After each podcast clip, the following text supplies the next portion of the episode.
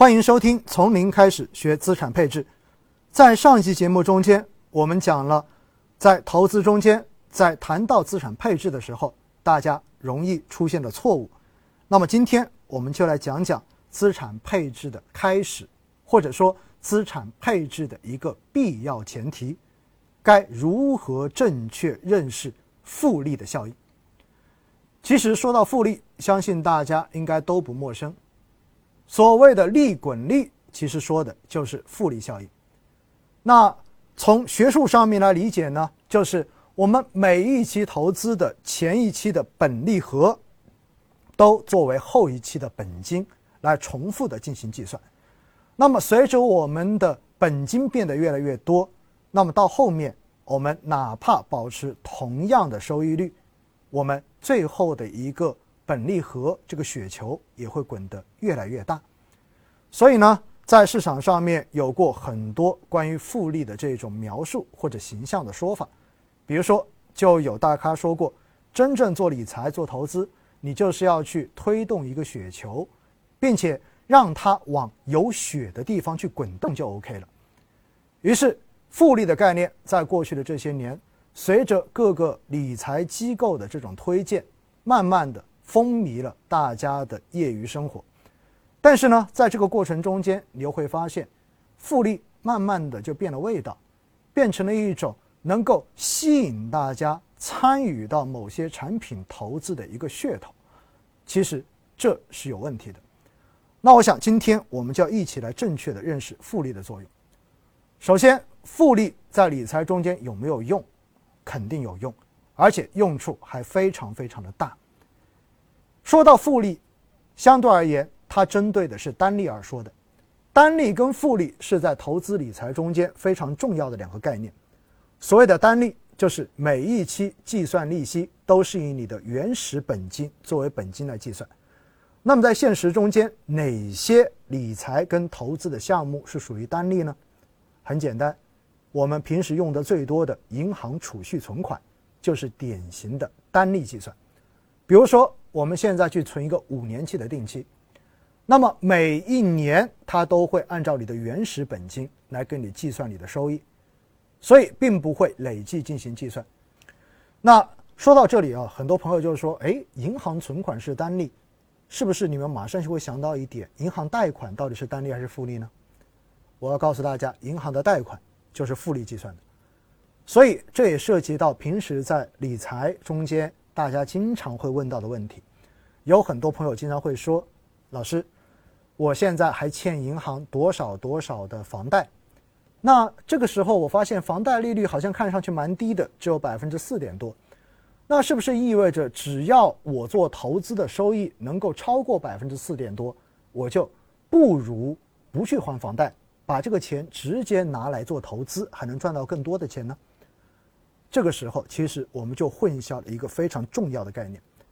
银行的贷款，我们的房贷。都是属于复利计算的，所以我们真实利率是远远超过了你所看到的那个年利率的。但是我们在做投资的时候，到底你这个投资每年能够给你贡献多少的收益率，它是一个不确定性的。所以你用一个确定性的负债来和一个不确定性的投资收益进行比较。这已经在本质上面出现了偏差，因此，我建议大家以后如果还有类似的想法，一定要把它捋得更清楚一些。真正得到你的这一个贷款或者说你借贷的实际利率之后，再去做后面的相关动作。那么说到复利呢，还要特别跟大家强调一点，其实复利要产生效应有一个基本的前提，这个前提就是。你每期的这一个收益率，都应该是正收益。大家想想看看，我们说滚雪球要越滚越大，那是因为这个雪球在滚的过程中间并没有融化掉，所以你有不断的这种新的雪花粘上去之后，它才能变得更大一些。但是这个雪球滚动的过程中间，温度急剧的上升，一直在进行相关的这种融化。那么可能到最后你会发现，越滚这个雪球会变得越小。在现实中间也是这样子，如果我们做的是一个高风险的投资，那么有可能它的收益忽然是正的，但是另外一个时段有可能变成负收益。而如果一旦出现了哪一期收益为负，大家仔细想一想，是不是你所期待的那个复利效应可能就已经消失掉了？好了，关于这个问题呢，我们可以用一个最简单的例子来跟大家说明一下。比如说，我首先投一百块钱去进行投资，那么假设呢年收益率为百分之十，那么经过一年之后，我的本利和就会变成一百一十块钱。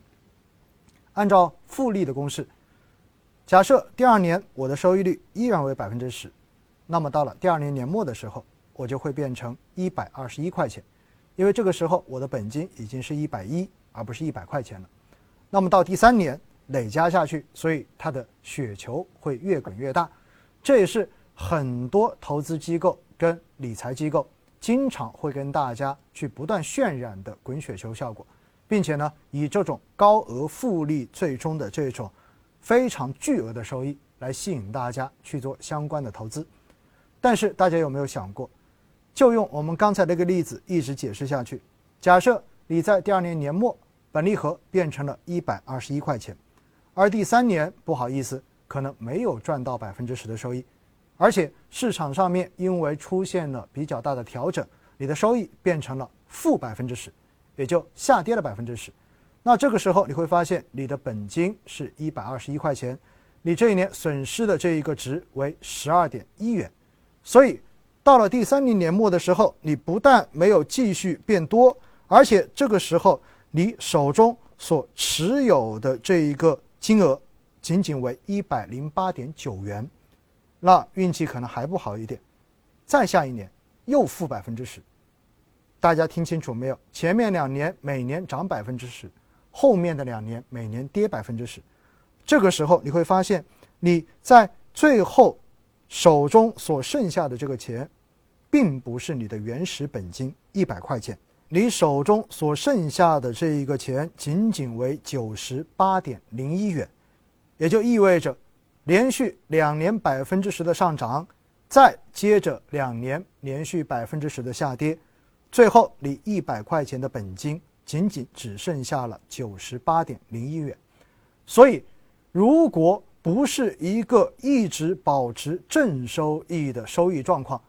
我们的长期复利效应，最后的那一个滚雪球一样让人迷醉的复利效果，其实只是镜花水月而已。我们必须要去正确的认识如何取得复利效应的基本前提。其实跟大家强调到这一点。也意味着我们做资产配置有一个基本的目标。既然复利是要保证一个平稳向上的收益曲线，保证每期都是正收益，这样子才能产生复利效应。而且随着时间的积累，复利效应会变得越来越明显。那么就意味着，我们做资产配置的一个最重要的目的，就是要让我们。正常这一条波动的曲线变得更加的平滑，而且要保证这一条收益曲线是稳步的向上进行延伸的。所以，我们可以得到这样的一个结论：如果我们想要在理财规划中间获得非常好的复利效应，那么我们就必须通过资产配置的方法来有效的。控制我们整个理财组合的波动幅度，以及它的回撤风险，尽可能的让我们的收益曲线能够平滑，能够平稳的向上进行发展。这样子，加上时间的积累之后，我们就能够获得非常好的复利效应。而以过往的经验来看，我们所有的理财、所有的投资，只有通过这样合理的规划之后，才能够通过时间的积累，慢慢的在最后实现那些在现在看上去似乎无法实现的理财及人生目标。所以今天的这一集特别要跟大家强调的就是，要有复利，就必须要有平滑的收益曲线。不能够有经常大幅的这种波动。只要我们的收益曲线在过程中间出现了负收益，哪怕只出现一期，都有可能会对我们的整个长期的复利效应产生巨大的干扰。我们下期再会。